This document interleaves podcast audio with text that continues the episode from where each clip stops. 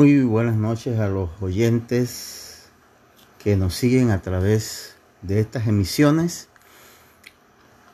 Vamos hoy a continuar con el tema de la historia de la iglesia y en esta ocasión diríamos que vamos a ver una segunda parte.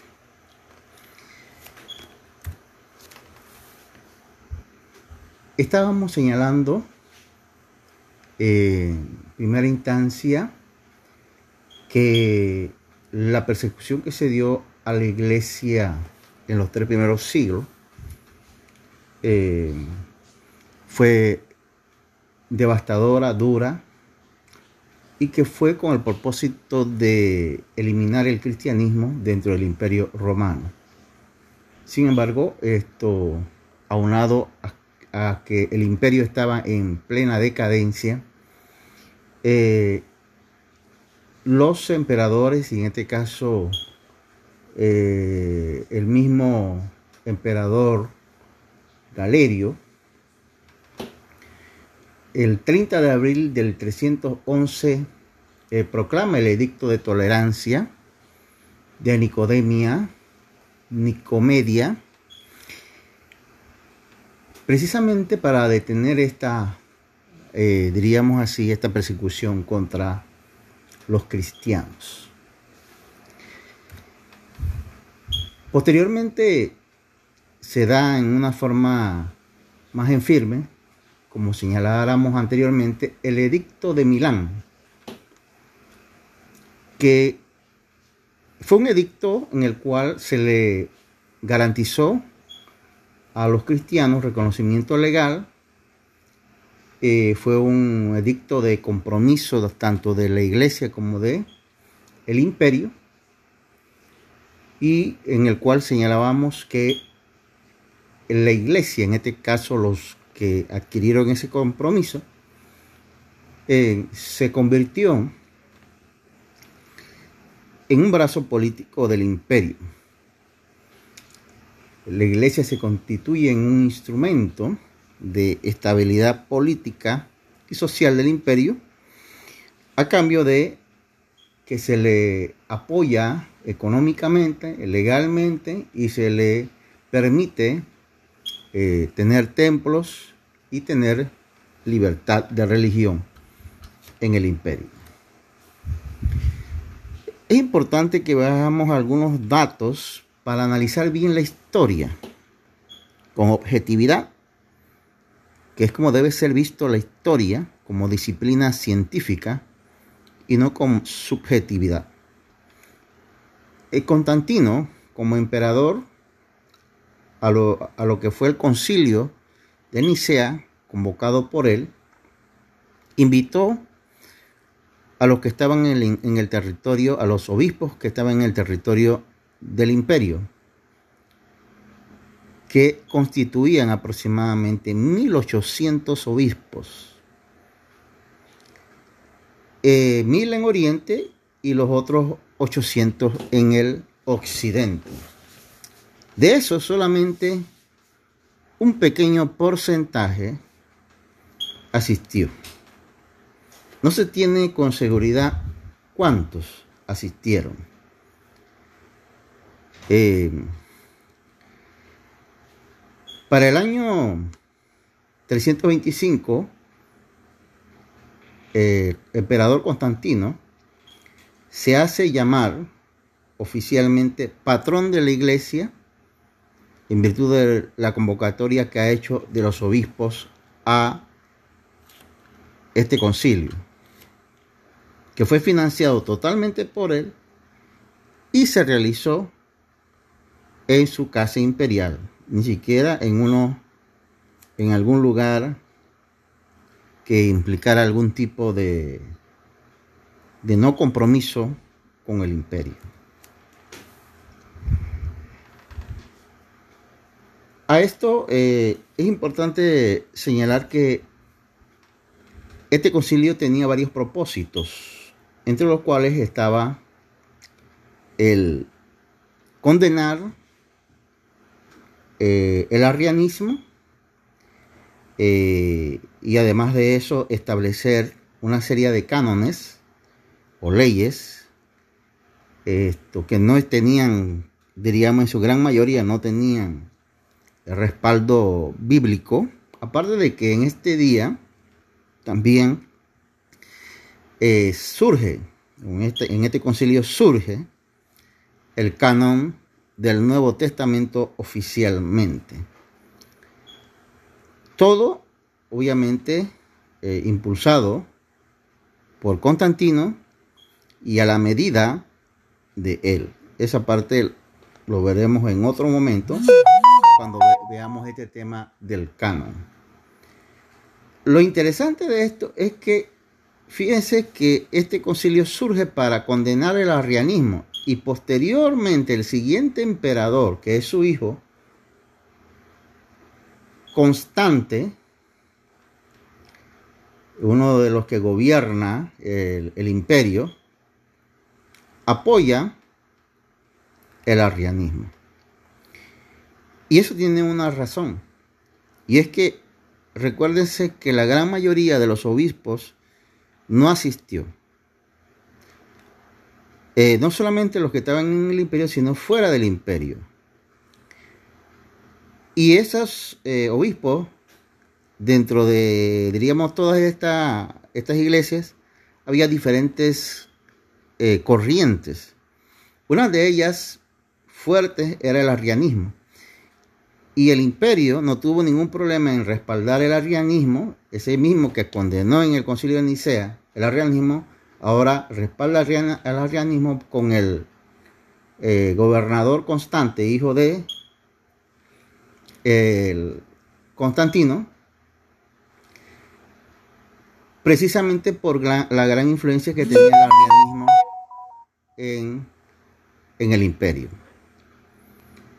Esto es importante señalarlo porque vemos que el problema de, del, emperador y de los gobernantes de aquellos momentos no era un problema religioso, sino un problema de tema político. Retomamos la idea de que asistieron un grupo pequeño de obispos. No se tiene una cifra bien cierta, sino que tienen varias eh, cifras, eh, tres diríamos. Por ejemplo, eh, Eusebio de Cesarea dice que fueron 250, Atanasio de Alejandría 318, los que asistieron al concilio. Eustacio de Antioquía dice que fueron 270. Bien, para las iglesias ortodoxa y la iglesia copta fueron 318. Para la iglesia católica romana fueron eh, aproximadamente también 318 los que participaron. Eh, sin embargo, esto diríamos que indistintamente de que fuera 318 300, que fue el que planteó Sócrates de Constantino, o 250 representaba una cifra pequeña considerando la gran mayoría de los eh, obispos que no asistieron. Otro detalle importante aquí, y precisamente por, por, eso se da esta serie de situaciones, es que fueron convocados obispos, más sin embargo asistieron sacerdotes y diáconos. Eh, sin embargo, los que se contaron fueron los obispos.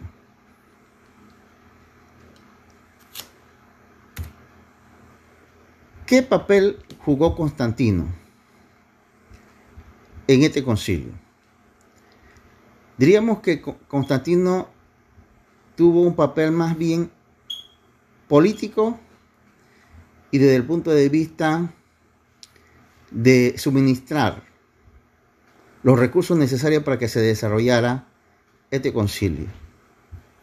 Por otro lado, recordemos que él se nombró a sí mismo presidente honorario del concilio y fue el que pronunció el discurso que daba apertura a este concilio. Vemos entonces que su influencia fue grande para que se diera este concilio.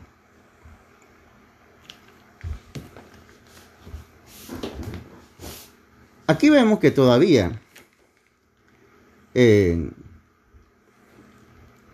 se inicia este concilio, pero todavía no se ha dado una configuración completa al papado. Esto se consigue en el año aproximadamente 751. Al 756 con el Papa Pipino el Breve.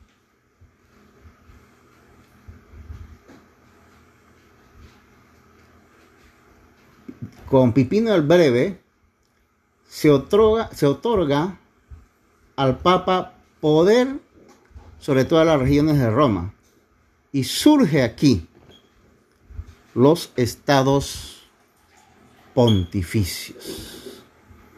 Aquí es donde realmente surge formalmente entonces la Iglesia Católica Romana como Estado pontificio. Es una situación histórica, un detalle, un dato histórico que se debe conocer y saber que la iglesia que inició en Jerusalén no es esta, no, es, no tenía esta condición ni esta característica. A partir de aquí, eh, diríamos que la iglesia antigua, teniendo al obispo de Roma como personaje más relevante, adquiere más poder político y religioso que se va desarrollando a través de la historia en toda Europa, fundamentalmente. La caída del imperio romano eh, dio lugar precisamente a que se fortaleciera el Estado pontificio y que se desarrollara con mayor fuerza la Iglesia Católica Romana.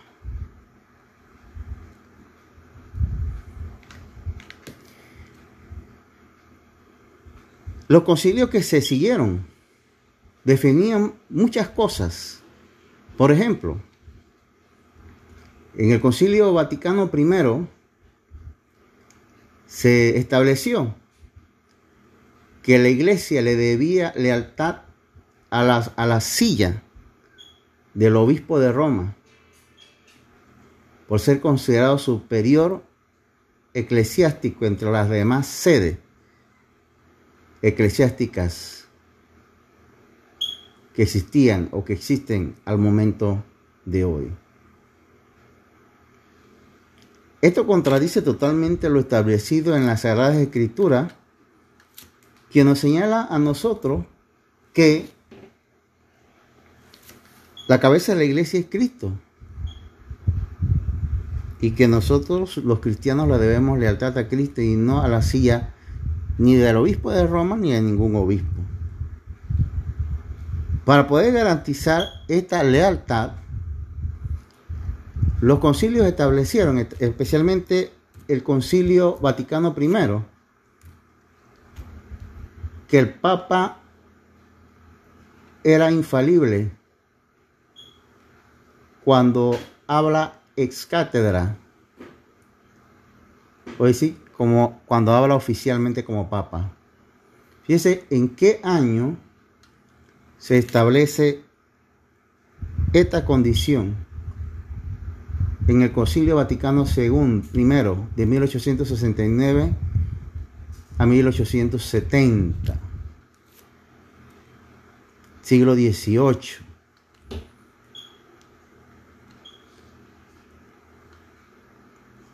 En este concilio se establece, entre otras cosas, que el Papa tiene la última palabra en toda deliberación dogmática o teológica. Fíjese el poder que se le está dando, se le ha dado al Papa en el siglo XVIII. Antes de esto no tenía esa, ese poder. Entre otras cosas importantes, se señala en este concilio queda definido que no hay salvación fuera de la Iglesia Católica Romana. Este detalle es importante porque este no era el espíritu en ninguna parte del cristianismo hasta ese momento. Pero además de eso es interesante que este dogma, este canon que se estableció, fue también retomado por varias iglesias protestantes. La idea esta de que fuera de la iglesia, llámese otra, aquí, no hay salvación. Un dogma que surge con el propósito precisamente de garantizar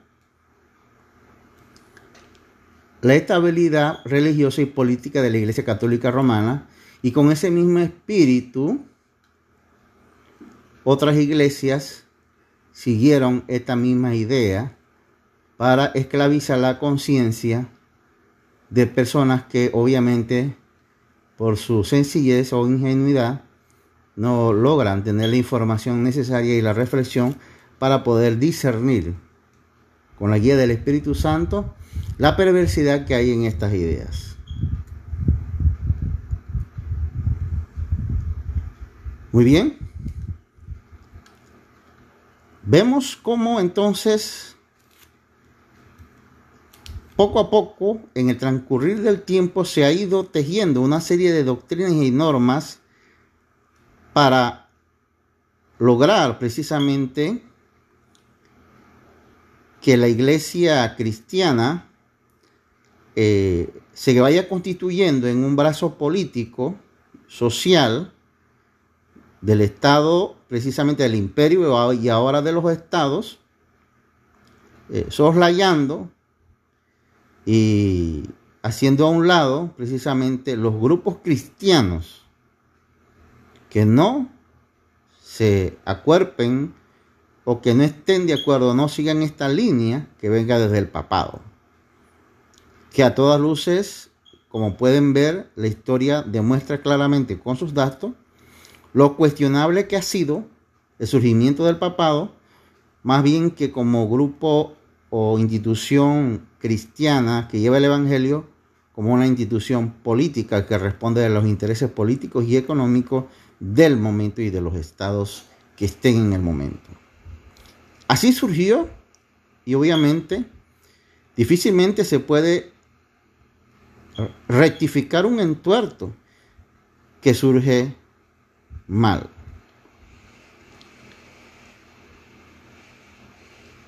Por consiguiente, nosotros tenemos que tener esta información para que no nos hagan sentir mal a nosotros porque no pertenecemos o no formamos o no, eh, no tenemos lo que algunos precisamente llaman papolatría, inclusive católicos, o jerarcatría, que es idolatría a la jerarquía, sino que, tienen un, que, que debemos tener un criterio independiente y reflexivo sobre cada uno de estos pormenores para poder tener la conciencia tranquila de que seguimos a Cristo de una forma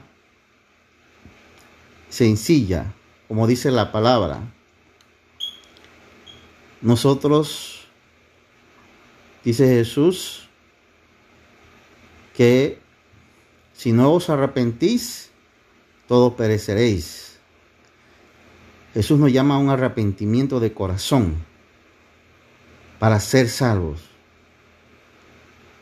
No me llama a mí a servir los intereses políticos y económicos de una silla de ningún obispo,